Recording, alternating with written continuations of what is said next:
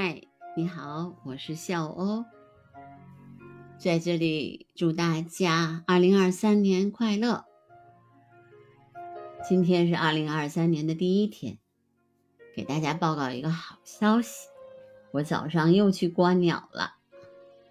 二零二三年第一天早上去观鸟，大概有一个小时的时间，我在自然当中。拿着我的望远镜，一开始的时候就看到了那些常规的鸟种啊，灰喜鹊呀，啊，喜鹊、朱颈斑鸠、山斑鸠、乌冬。那我就一直往我们这边的南汉河公园走啊。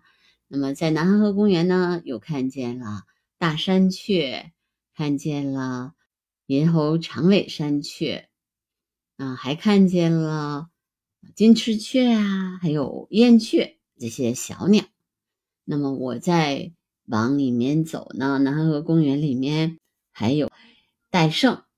戴胜今天呢，呃，只是看到了它的影子，因为很多的鸟都是这样的。它早上的时候呢，它会选择一块地方，然后会吃很长时间。我们这边的丹青浦公园里面。呃，有一片银杏林，那里面有两只戴胜，每天的早上十点钟到大大概十二点的时候，都会到那片杏林里面去吃地上的虫子。我已经发现过有四五次了吧，那时间还挺固定的。所以我觉得鸟类可能就是这样的，他们就喜欢在这个时间点啊，然后来去吃，呃，这里面的东西，就跟我们人吃早饭是一样的。那么我今天呢，也还是沿着我常规的路线嘛，因为还有疫情，我就没有出去太远的地方。啊，在但是在这边呢，基本上也能看见很多的鸟。昨天还有一件有趣的事情，就是我我跟我老公去观鸟的时候，我们就听见了呃鸟就在叫啊。我说天上肯定有猛禽，我就拿着举着望远镜往天上一看，果然。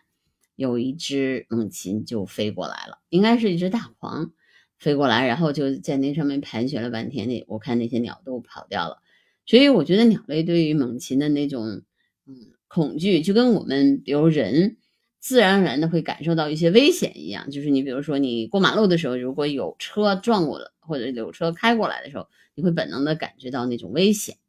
当那个车离你很近的时候，所以我觉得呃人。就鸟类也一样，只要有猛禽经过，哪怕在天上很远的时候，它们都有感觉。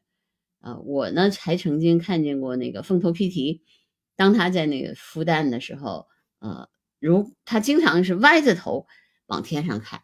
我当时就想，它为什么要歪着头往天上看呢？一开始我观鸟的时候，我没有那么明确的这个概念，后来我才知道，说哦，原来它是看天上是不是有猛禽经过。那当然，我也看过灰斑璞玉，看见猛禽经过的时候，然后一下子就把头扎到了水里面。所以每种鸟当碰碰见猛禽的时候，都有它自己躲避的方式。如果实在是呃躲避不了的时候，它们也会赶紧逃跑。如果逃跑不了的话，才会去跟猛禽搏斗。我知道跟猛禽搏斗最厉害的，也是也是基本上能够有胜算的，就是喜鹊。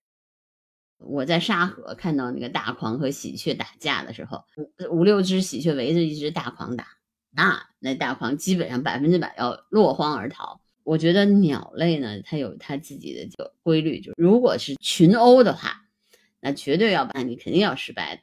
你对方是单个单挑，然后然后是你对面是一大群，你一定完蛋。哪怕它是是那个很小的鸟类，但它数量非常大的话，你。猛禽基本上是没什么胜算的，所以我觉得猛禽也好，还是那个食肉动物也好，基本上吃的都是老弱病残。我在这观察的过程当中，已经体会的特别深了。那今天我在南河河公园，嗯，上午的时候去观鸟啊，大概一个小时的时间啊，下午的时候呢，我又去散步。你在我散步。呃，离开南汉河公园的时候，那个时候大概是六点钟，就看见了在那个西北方有两条像烟柱一样的金色的云，非常漂亮啊！我就把那个呃照片，我一会儿会发到封面上。我觉得那个那个美丽呃，我就只有大自然，只有光，只有太阳光能够做出来。其实一开始的时候，那个那个云，我就看见它，它是白色的。过了一会儿，夕阳刚好就照在了那，打到了那个云彩上面，就把它打成了金黄色。然后我在那儿拍了一些视频，拍了点照片，都是拿手机拍的，但效果也很好。然后我在那儿等了一会儿，呃，它就变成慢慢又变成那个就是淡青色的，然后最后变成黑色。那个时候太阳就下去了，没有太阳了。所以我觉得太阳真的是造物啊！什么叫造物主？有的时候我会觉得太阳就是造物主，他会如果没有太阳的话，赤橙黄绿青蓝紫，其实人是看不见的。你在黑夜里你能分辨出来吗？只有太阳才给了你这样的机会，让你去看到这么美丽的景色。二零二三年的第一天，让我有了机会去观鸟，看到了这么美丽的云彩，那也预示着二零二三年我一切顺利。那我也预祝所有的小伙伴，零二三年一切顺利。那我今天的播客就到这儿喽，拜拜。